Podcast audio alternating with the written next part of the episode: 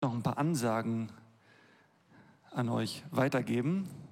Bald beginnt ja die Osterwoche. Ich warte jetzt noch darauf, dass der Stream losgeht. Geht los, super. Am nächsten Sonntag ist der wichtigste Sonntag für die Christenheit von allen Sonntagen. Weil am nächsten Sonntag feiern wir, dass Jesus von den Toten auferstanden ist. Das ist auch der Grund, warum wir uns immer am Sonntag treffen und nicht am Samstag, am Sabbat bei den Juden, sondern am Sonntag. Und ich lade euch alle ein, am nächsten Sonntag wirklich hier zu sein und Jesus zu feiern, die Auferstehung zu feiern, dass Jesus von den Toten auferstanden ist. Ich freue mich schon ganz besonders auf den Sonntag. Und eine kurze Meinungsumfrage. Wer von euch hat denn schon feste Pläne für diese Woche, die jetzt vor uns liegt? Okay, ein paar melden sich. Zweite Frage. Wer von euch hat schon mal gefastet? Okay, sind schon ein paar. Ich möchte euch nämlich einladen zu den Fastentagen. Am kommenden Mittwoch geht es los. Und wenn ihr in der nächsten Woche wirklich eine besondere Erfahrung machen wollt mit Gott, ich sage es mal so, wenn ihr an diesen Fastentagen in der Fastengruppe nicht teilnehmt, dann wird euch diese ganz besondere Erfahrung mit Gott entgehen.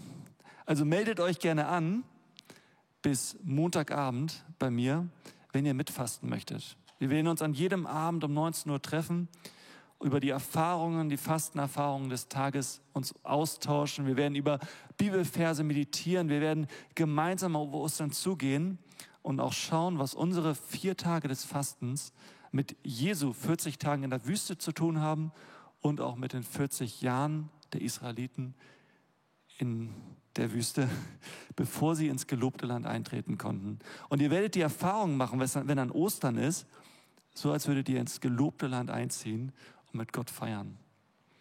Macht die Erfahrung einfach mal, wenn ihr sie noch nicht gemacht habt und meldet euch an. Am nächsten Freitag ist ja Karfreitag und da werden wir hier um 19 Uhr eine Besinnung haben es wird ja ein großes Kreuz geben. Ihr werdet Dinge abgeben können an Jesus Christus, an dem Tag, an dem er uns alle Schuld von den Schultern genommen hat. Es wird die Geschichte von Karfreitag gelesen werden in zwei verteilten Rollen.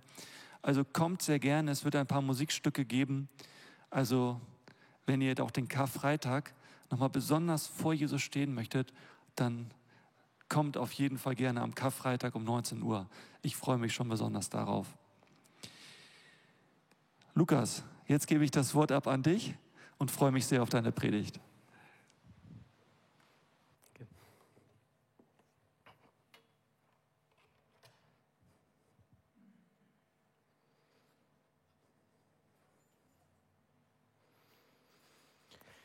Ja, guten Morgen auch von meiner Seite.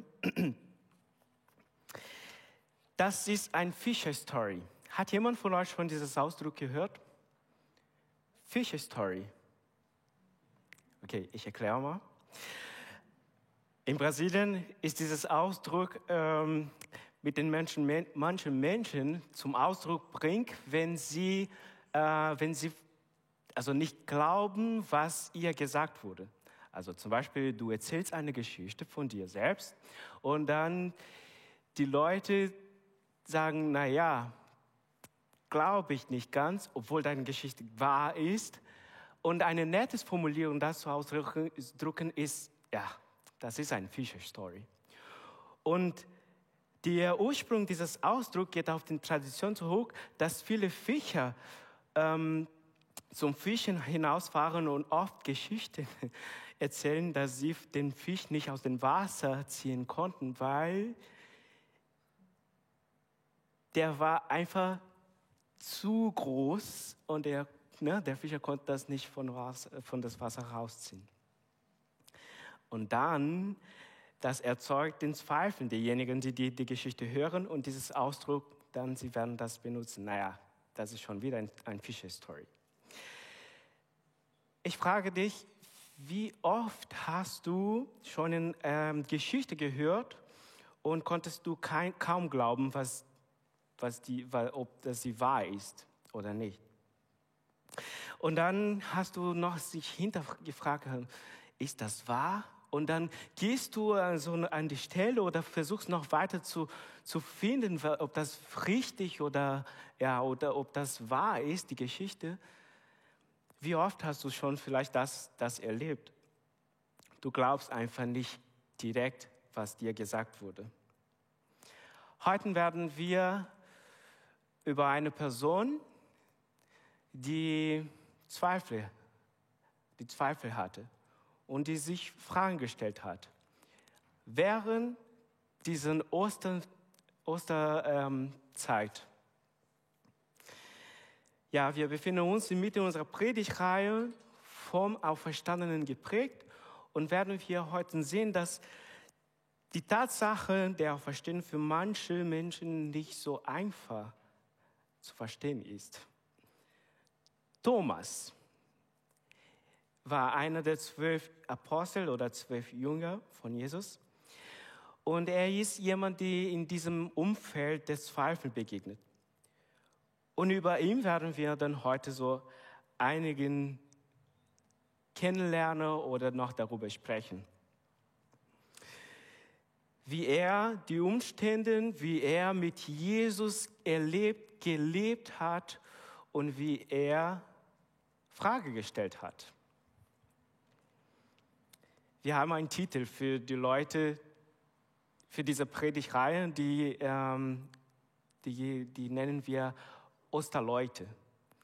Ähm, das ist ein, ja, ein nettes, nettes Titel für, für, für Leute, die wir in dieser Predigtreihe sehen werden. Wie letzte Woche, wir haben schon von Maria Magdalena gehört. Heute werden wir über Thomas. Und er gehört in dieser Osterleute-Gruppe. Und ich werde heute so drei Punkte, dass wir in den Thomas Leben oder einigen Stellen, die wir in, in Petrus, sorry, in Thomas Leben sehen können und auch für unser Leben das zum Einsetzen. Ja, Thomas war einer von diesen zwölf Jüngern, der nie sagen konnte, ähm, dass er etwas verstanden hat, wenn es nicht richtig war. Er war ein sehr ehrlicher Mann und der sich nicht mit vagen und frommen Ausdrücken zufrieden war, was ihm gesagt wurde. Er brauchte konkrete Formulierungen. Er musste sicher sein. Thomas brachte seine Zweifel und seine Unfähigkeit zu verstehen zum Ausdruck. Er haltet nicht sich für sich äh, innerlich, sondern er äußert das. Ich möchte hier schon sagen, niemand sollte sich seine Zweifel schämen. Es gibt eine, eine Bibelstelle, die uns sagt, die Jesus zu, zu uns gesagt hat, wer, wer sucht, findet. Das lesen wir in Matthäus 7, Vers 7. Da würde ich sagen dann, wer zweifle, findet in Jesus. Genau, es gibt einige Bibelstellen, nicht viele von Thomas, aber einigen werden wir heute dann äh, hier sehen. Und da finden wir die alle, alle drei, die wir heute hier lesen werden, in Johannesevangelium. Und das Erste, was wir bei Thomas lernen können, ist, dass Glauben heißt, trotz realistischer Gefahren bei Jesus zu bleiben. ich sage das erste Aussagen, wo das erste Satz, wo, wo Thomas geäußert hat, und dann werden wir, werden wir die, den Kontext einmal verstehen. Thomas sagte, lass uns auch dorthin gehen, um mit Jesus zu sterben. Eine starke Aussage von Thomas. Lass uns dorthin gehen, um mit Jesus zu sterben. Diese Situation zu verstehen, ist das, ist das so. Die Jünger waren mit Jesus in Jerusalem und Jesus bringt in, in, in Jerusalem die Botschaft, dass er der gute Hirte ist und die, seine Schafe hören seine Stimme. Und dann kommen die Juden und die Pharisäer, die, die nicht, nicht glauben möchten, was Jesus gesagt hat. Und sie sagten, nein, du kannst das nicht sagen, du bist nicht Gott. Sie glaubten einfach nicht, dass Jesus Gott war. Und in diesem Kontext geht weiter, dass Jesus dann fragte ihn, ja, äh, was, was wird hier geschehen? Sie wollten Jesus töten, weil sie glaubten nicht, dass Jesus Gott ist. Und noch weiter, dann Jesus fragte ihn, ähm, ihnen, werdet ihr mich töten oder werdet ihr mich steinigen, weil ich guten Taten hier gemacht habe? Alles, was ich gemacht habe, die Wunder, die ihr, die ihr gesehen habt, ich habe von Gott bekommen, von meinem Vater bekommen. Und das zeigt nur, dass ich, wer die mich sieht, sieht der Vater. Und dann, die Pharisäer sagten in Kapitel 10 von äh, Vers 33, sie sagen nur, wir steinigen dich nicht wegen einer guten Tat, sondern weil du ein Gottlästerer bist. Du machst dich zu Gott, obwohl du nur ein Mensch bist. Sie sagen das zu Jesus.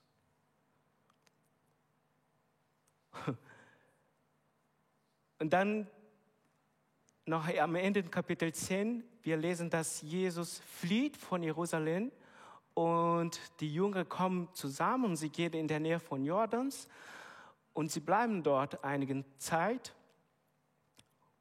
und, sie, und Jesus bekommt die Nachricht, dass Lazarus tot war. Lazarus war, war einer der engsten Freunde von Jesus. Jesus liebte Lazarus sehr. Und dann, er bekommt diese Nachricht und er sagte, naja, wir kommen dann zurück zu Lazarus, zu Martha, Maria, die Geschwisterhaus und da werde ich zeigen, was für eine Kraft, die ich habe als Gott. Und er entschließt sich, okay, wir gehen nach Bethanien. Bethanien ist in der Nähe von, von Jerusalem. Und dann die Jünger sagte, äh, nö, äh, warte mal, hast du nicht gehört? Sie werden dich steinigen. Sie werden dich töten. Und wir kommen jetzt wieder zurück, einfach äh, dahin zu sterben? Und dann kommt dieses Aussagen von Thomas hier. Ja, lass uns mitten gehen, um mit ihm zu sterben. Äh, Thomas? Vielleicht die Jünger haben sich gefragt, gehen wir? Nein, warten wir noch ein bisschen. Thomas hat sich in sein Herz gesagt, ich gehe mit meinem Herrn. Ich gehe mit Jesus.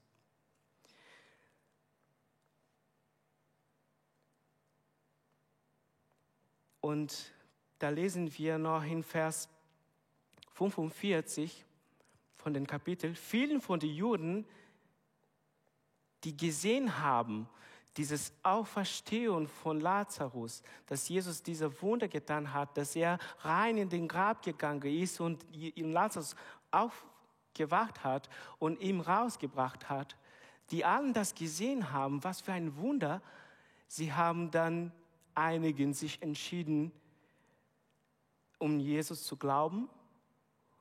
Aber dann lesen wir, einigen aber gingen zu den Pharisäern und berichteten ihnen, was Jesus getan hatte. Die führenden Priester und die Pharisäer beriefen daraufhin eine Sitzung des Höheren Rates. Und noch an jenem Tag fassen die führenden Männer des jüdischen Volkes endgültig den Beschluss, Jesus zu töten. Weil sie glaubten nicht in den Lehren von Jesus Christus und dass er in dieser Welt gekommen ist, Menschen zu retten. Dass er der erwartete, gewartete Messias ist, der Gottes Sohn ist.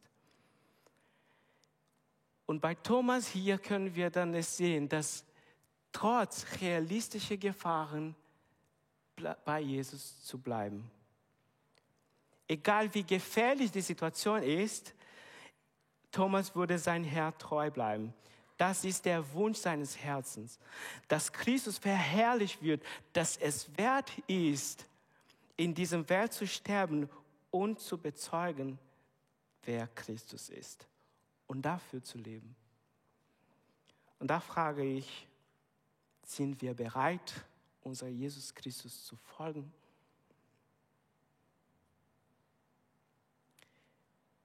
Wir sind vielleicht in, eine, in die Umstände hier in Freiheit. Ich sage, bleiben wir bei Jesus. Vielleicht werden wir noch in einer gefährlichen Situation sein. Bleiben wir bei Jesus. Was darf es dich kosten? Was ist deine Realität? Bleibt bei Jesus.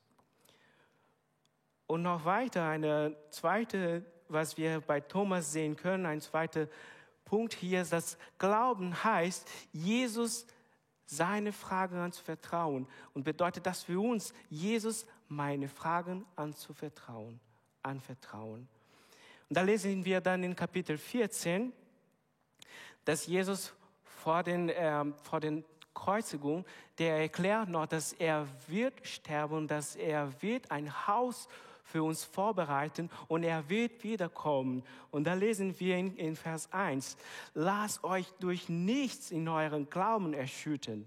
Vertraut auf Gott und vertraut auf mich. Jesus sagt, vertraut auf Gott und vertraut auf mich. Im Haus meines Vaters gibt es viele Wohnungen. Wenn es nicht so wäre, hätte ich dann etwas zu euch gesagt, dass ich dorthin gehen und einen Platz für euch vorzubereiten.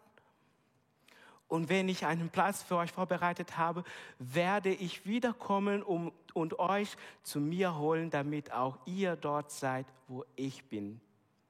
Und dann Jesus guckt zu den Jüngern in den Augen.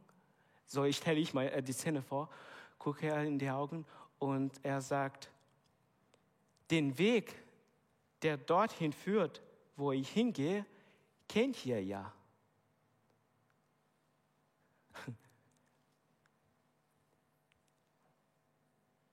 Das sagt Jesus, ein Gott zu den Jüngern, ihr kennt den Weg dorthin. Und dann vielleicht hier kommt eine Wolke von Fragen von den Jüngern und sie fragen sich, ähm, vielleicht flüstern sie, flüstern sie äh, ähm, äh, Petrus, hast du verstanden, was er sagt? Ähm, ich habe hm, ich hab nicht ganz gecheckt, also was, was, was meint er? Und der, der eine, die, die dieses Fragen vielleicht äußert, ist hier der Thomas. Und der Thomas sagt dann, ähm, Entschuldigung, Herr, ähm, wir wissen doch nicht einmal, wohin du gehst. Wie sollen wir dann den Weg dorthin kennen? Jesus sagt etwas, was die Jünger nicht ganz verstanden haben. Und Thomas äußert die Frage hier. Er sagt, er war freudig und mutig und sagt, Herr, das konnten wir nicht verstehen. Die Richtung verstehe ich nicht. Wo du gehst. Also ich verstehe nicht, was du meinst. Ich sehe bei Thomas hier, dass wir unser Zweifel, es ist möglich, uns unsere Zweifel, unsere Fragen Gott zu vertrauen und an Jesus zu vertrauen lassen. Vielleicht liest du in der Bibel eine Passage oder einen Text und du sagst, naja, ich verstehe das nicht. Du schließt die Bibel und lauf weiter. Oder vielleicht liest du die Passage und verstehst du das nicht und sagst, Herr, ich verstehe es das nicht. Kannst du mir bitte erklären? Ehrlich sein, so sehen wir hier bei Thomas, ehrlich zu sein. Er war ehrlich, um Jesus seine Fragen zu stellen. Und er, er glaubt in Jesus Christus und er hatte seine Zweifel, so wie jeder Mensch haben kann. Das Schöne daran ist, ist, dass wir zu Gott bringen können. Thomas wäre heute beruflich ein Journalist oder ein Wissenschaftler oder ein Sozialforscher vielleicht.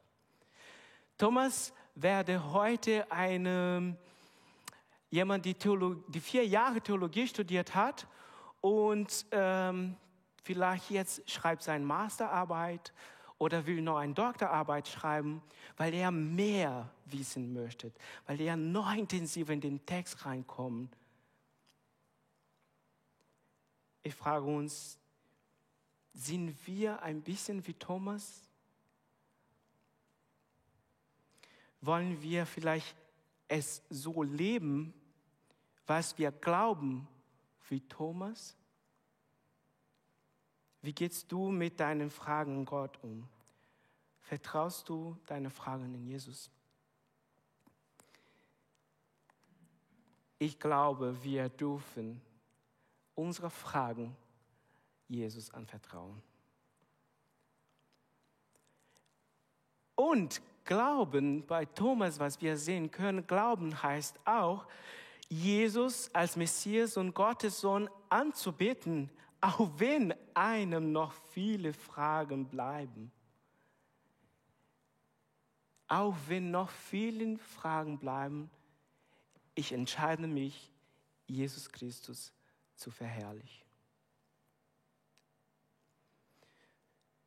Thomas und die anderen Jünger und die, diesen, ja, diese sogenannten Osterleute, sie haben erlebt, dieses Palmsonntag, sie haben miterlebt, dass das Abendmahl, die Fußwaschung, sie haben miterlebt, dass Jesus verhaftet wurde, dass, dass, der, dass der, sein Volk ihn gedemütigt, geschlagen, am Kreuz gehängt, mit Dornen gekrönt, mit, mit Eisennägeln in Händen und Füßen genagelt und sogar mit einem Speer an der Seite verwundet, woraufhin er in ein Grab gelegt wurde. Und ja, am dritten Tag, am Sonntag, unser Herr ist auferstanden. Das haben wir auch schon letzte Woche gehört, dass Maria Magdalene hat nicht mehr in diesen leeren Grab gesehen, sondern er, sie, sie richtet sich auf den Auferstandenen, auf Jesus. Und dann sehen wir jetzt hier diese Szene. Das lesen wir in Johannes Kapitel 15.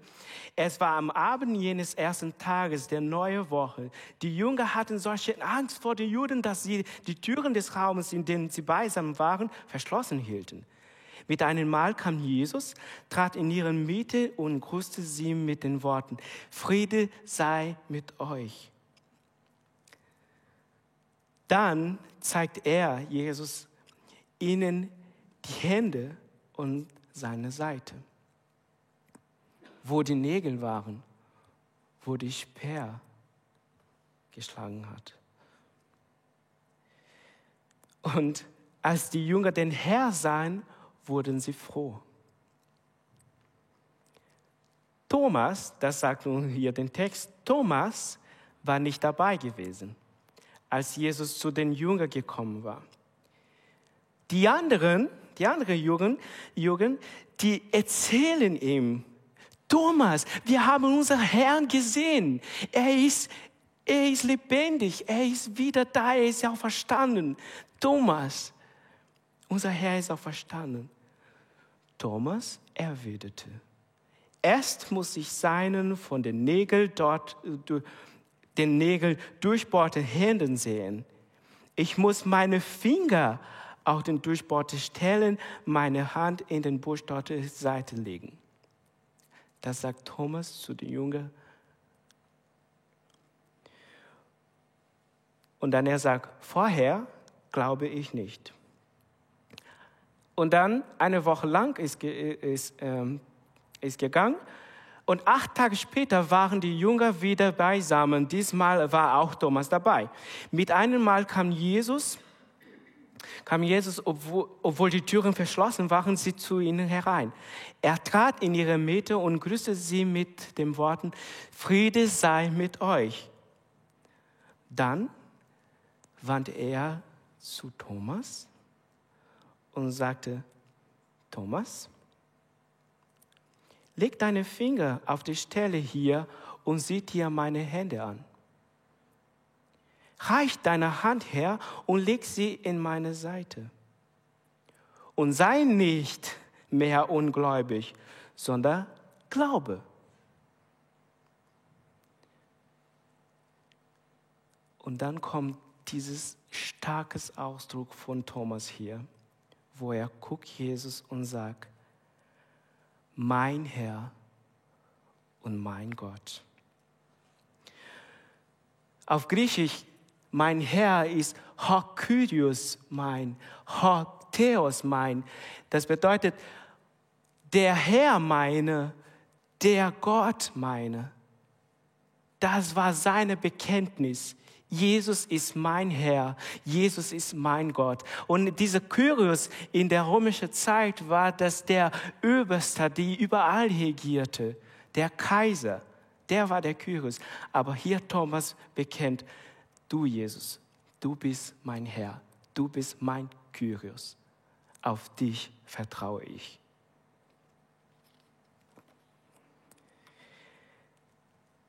In diesen Momenten legte Thomas seine Frage beiseite und preist Jesus Christus. Was wir verstehen müssen, ist, dass die Botschaft von auferstandenen Christus, es ist kein Fische-Story. Die Aussage, die wir unabhängig von Umständen in den Mund nehmen sollen, erklären wir, bekennen wir, mein Herr und mein Gott. Das ist, das ist mein Wunsch, dass wir dieses Bekenntnis jeden Tag nochmal bekennen. Jesus ist mein Herr, er ist dein Herr, er ist derjenige, der unser Leben bestimmen soll. Er ist unser Gott. Und dann ist geschieht, dass in diesem Glauben ging Thomas hinaus, um zu predigen wie die anderen Jünger. Sie haben diesen Auftrag bekommen. Geht und predigen, was ihr gehört und gesehen habt. Stellt euch mal vor, für welche Menschen wurde Thomas ein Prediger? Für welche Menschen wurde er ein großer Evangelist sein? Vielleicht für Menschen, die auch zweifeln. Als Thomas Christen bezeichnen sich noch heute etwa sieben Millionen Menschen in Indien, weil sie den Apostel Thomas als Gründer der indischen Kirchen feiern. Was, wie staunlich das solche Wirkungen erzielt. Da frage ich uns jetzt,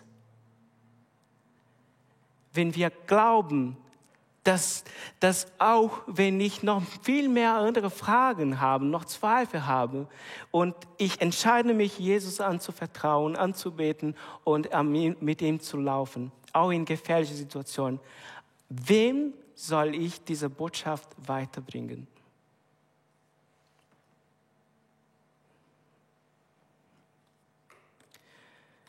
Thomas war jemand, den Jesus Christus ausgewählt hätte, hat der mit ihm zusammengehen, zusammen diesen Jahre zusammen erleben, von ihm zu lernen und mit ihm zu vertrauen. Und Thomas zeigt uns, dass Christus derjenigen liebt, die zu ihm gehören. Und wir gehören Jesus Christus und wir dürfen von ihm lieben bekommen, weil er uns liebt. In dieser Situation der Fragen und Zweifel lernte Thomas eine große Lektion. In Christus haben wir die Freiheit, unsere Zweifel zu äußern. Was normalerweise die auch unseren Glauben zu wachsen lassen. Thomas wollte keinen Glauben der zweiten Hand. Er möchte noch tiefer gehen, noch in der Nähe von Jesus sein und von ihm zu lernen. Und Jesus sah seine Begrenzung und liebt ihn.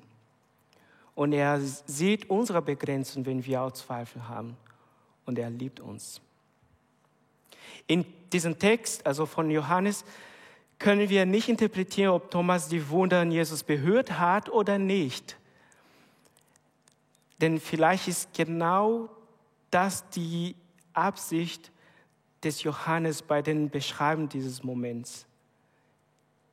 Dass Thomas guckt nicht mehr an was er zweifelt, sondern er sah der Auferstandenen und wurde der auferstandenen Christus seinem Mittelpunkt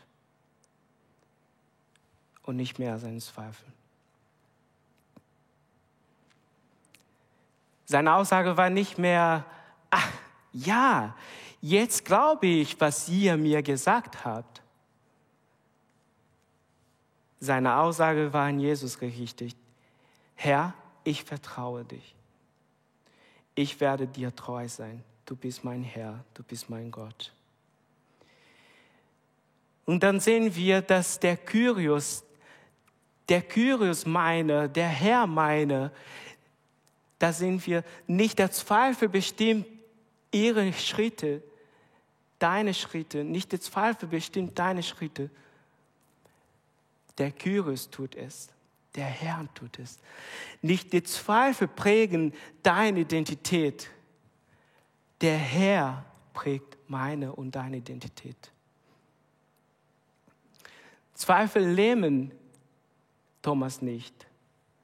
Aber der Kyrios bringt uns, bringt Thomas, bringt dich, bringt mich in Bewegung. In Bewegung zu sein, mit Gott zu leben. Auf Jesus zu schauen, verwandeln werden. Wie dieses Sonnenblumenprinzip. Ich schaue auf Jesus und ich will auf ihn konzentrieren. Vielleicht ist für dein Leben noch mehr diese, das zu, zu, zu starken. Das Glauben bedeutet, trotz realistischer Gefahren bei Jesus zu bleiben. Glauben heißt, dass Jesus deine Fragen anvertrauen. Glauben heißt es, Jesus anzubeten, auch wenn noch viele Fragen bleiben. Auch wenn wir die Situation in unserem Leben nicht verstehen, ich möchte mein Leben, ich möchte jeden Tag, ich möchte jede Zeit Jesus verherrlichen, mein Gott verherrlichen. Leg deine Zweifel vor Gott und erklärt das ihm. Und vertraut und bleib bei Jesus. Glaub daran, Jesus ist der Herr. Er wird bald wiederkommen. Und dieser Hoffnung warten wir. Amen. Und wenn du heute diese Botschaft, dass wir Rettung erleben werden durch Jesus Christus, zum ersten Mal möchtest du bekennen, dass Jesus dein Herr und dein Gott ist. Du darfst Jesus in dein Leben annehmen und sagen, Jesus Christus, ich gehöre dich. Und wenn du das willst, dann sag ein Ja für Gott und bekennst, dass du brauchst seine Hilfe. Und vielleicht, wenn du heute hier, heute warst und möchtest auch Teil dieses Gemeinde sein, gemeinsam mit uns unterwegs sein, dann ihr seid herzlich willkommen, deine Geschichte zu uns zu erzählen, auch unsere Geschichte zu hören. Und wir werden uns total freuen, gemeinsam unterwegs zu sein. Ja, Menschen, die von Verstanden geprägt sind, richten ihren Blick auf den Kyrios. Und wir wollen eine Gemeinde, die unseren Blick auf Jesus richtet. Ja, zum Schluss dieses, dieses Predigt und eine Segen für diese Woche möchte ich, was Paulus für die Epheser geschrieben hat, in Kapitel 6, in den letzten Vers als Segen für, für uns, für unsere Woche, möchte ich dazu wer möchte, aufzustehen.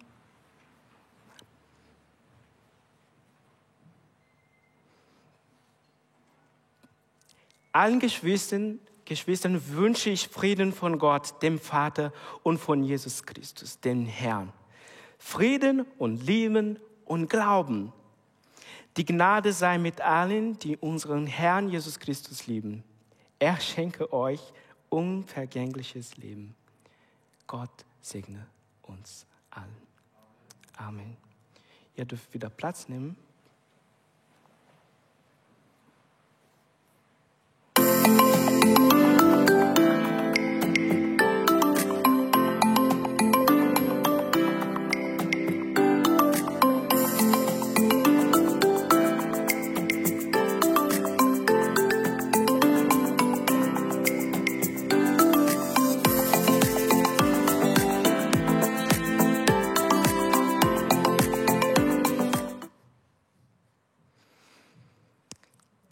Ja, wie wir heute hier gesehen haben, so den Teens, so den, den